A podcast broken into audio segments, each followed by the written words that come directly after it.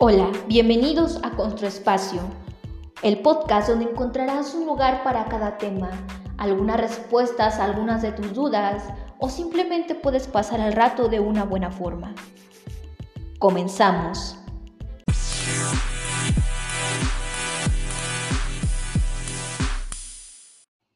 El tema del día de hoy es el amor propio, el autoestima y la forma en que estos dos influyen en nuestra forma de relacionarnos con los demás.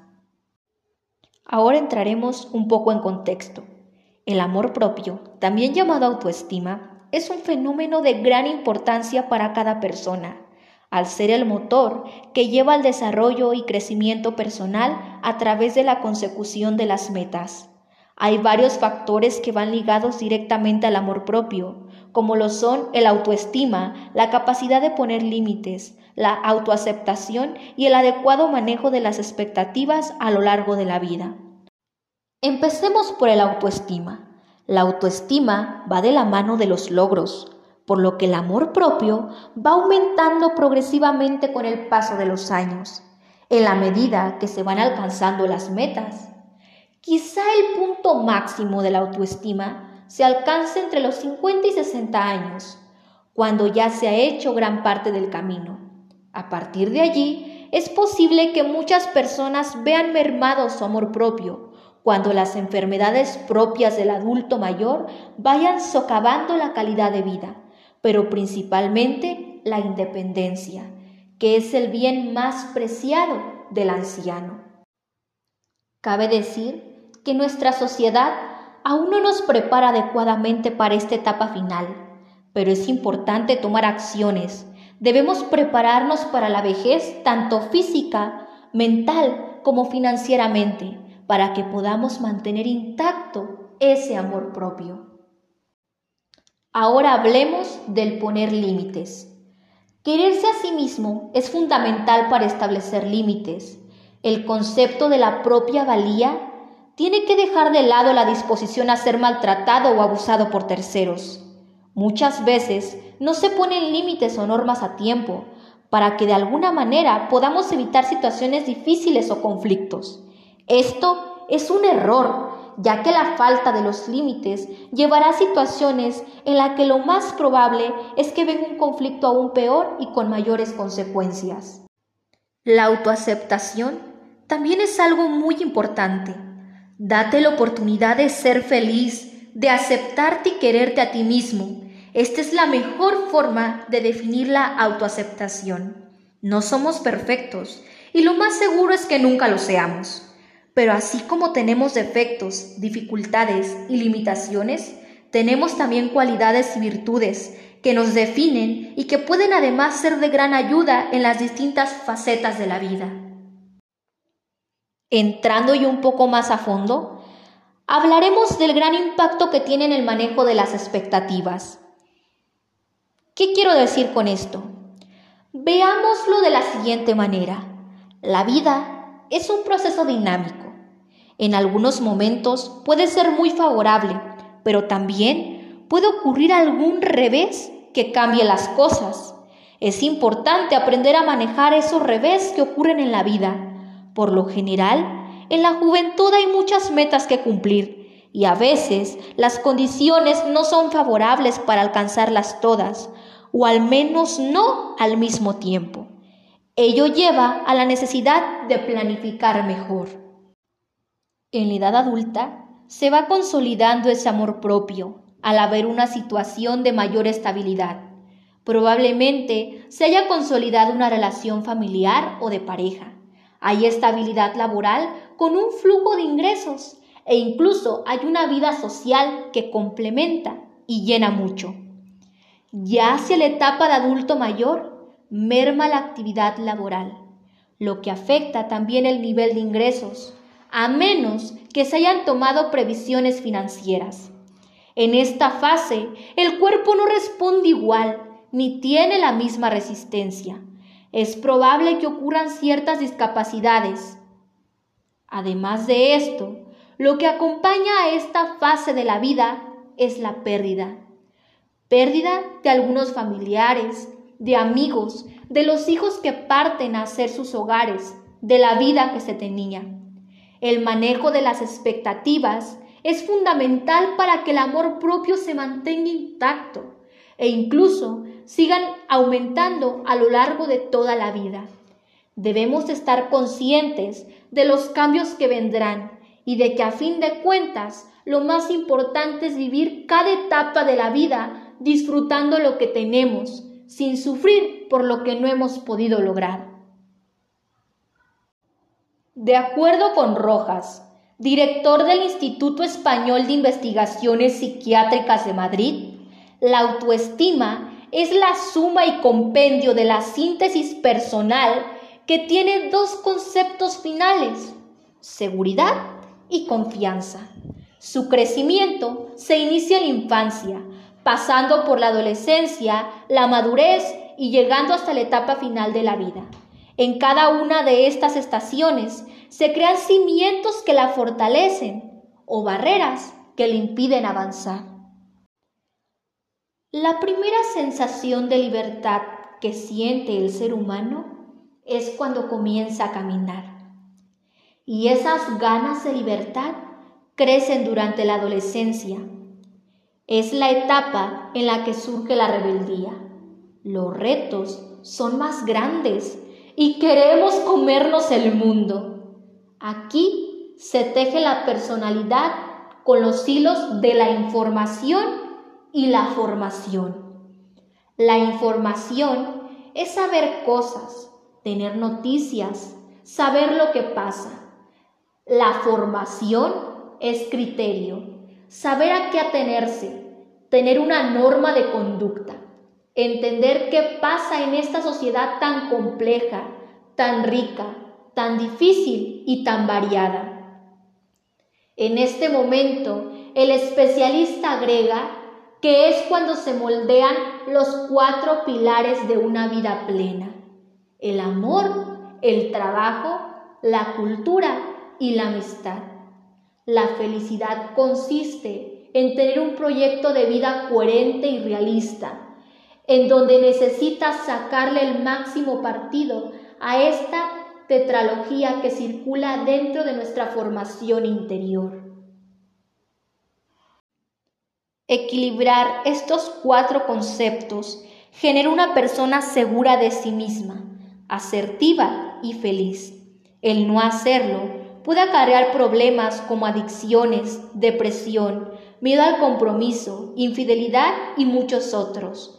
Esto debido a la falta de amor propio por uno mismo.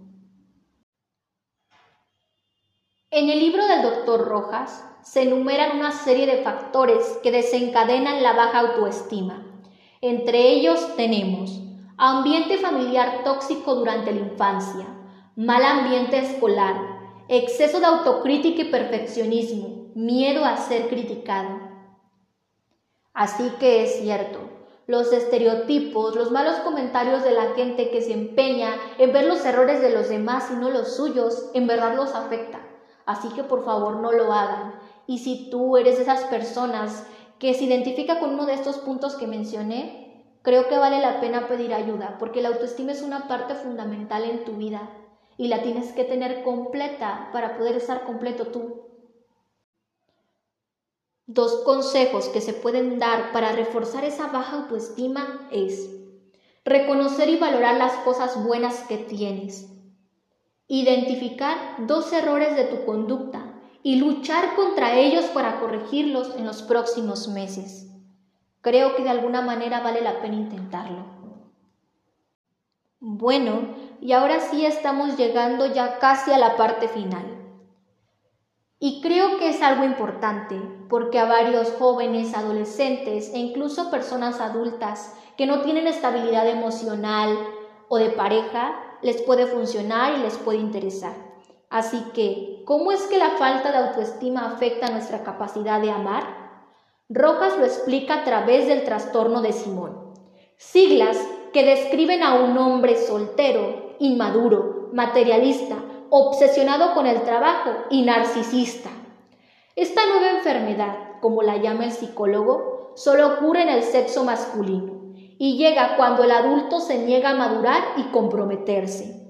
Esa persona tiene una gran invalidez afectiva y una seria incapacidad para darse. Ocurre porque actualmente esta etapa de madurez se está prolongando. Los hombres se niegan a madurar.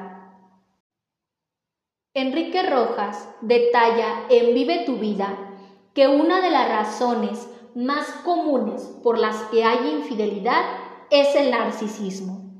Se da más en la mujer cuando hablamos de aspecto físico. La mujer se adorna, se maquilla.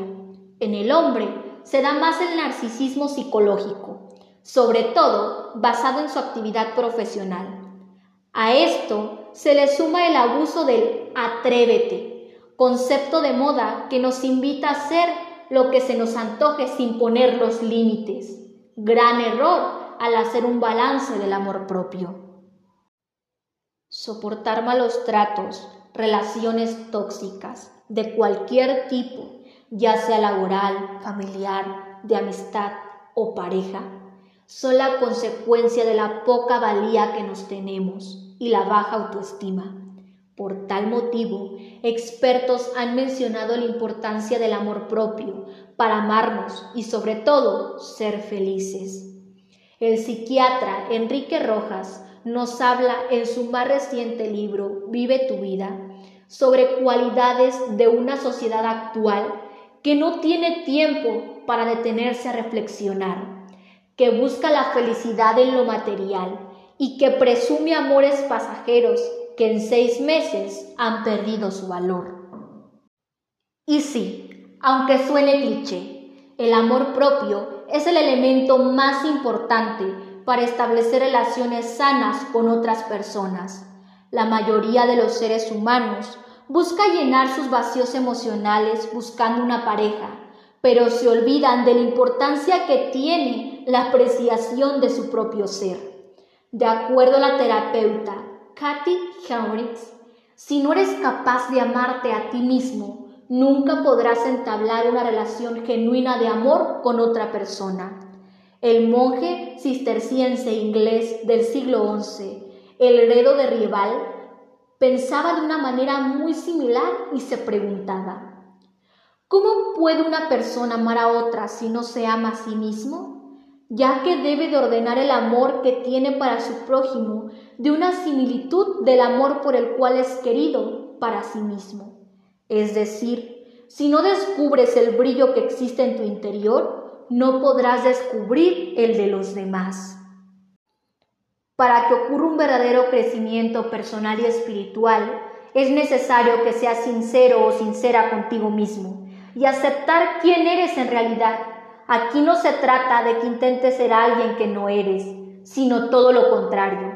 Abre tu corazón contigo mismo y reconoce cuáles son tus defectos para que trabajes en base a ellos.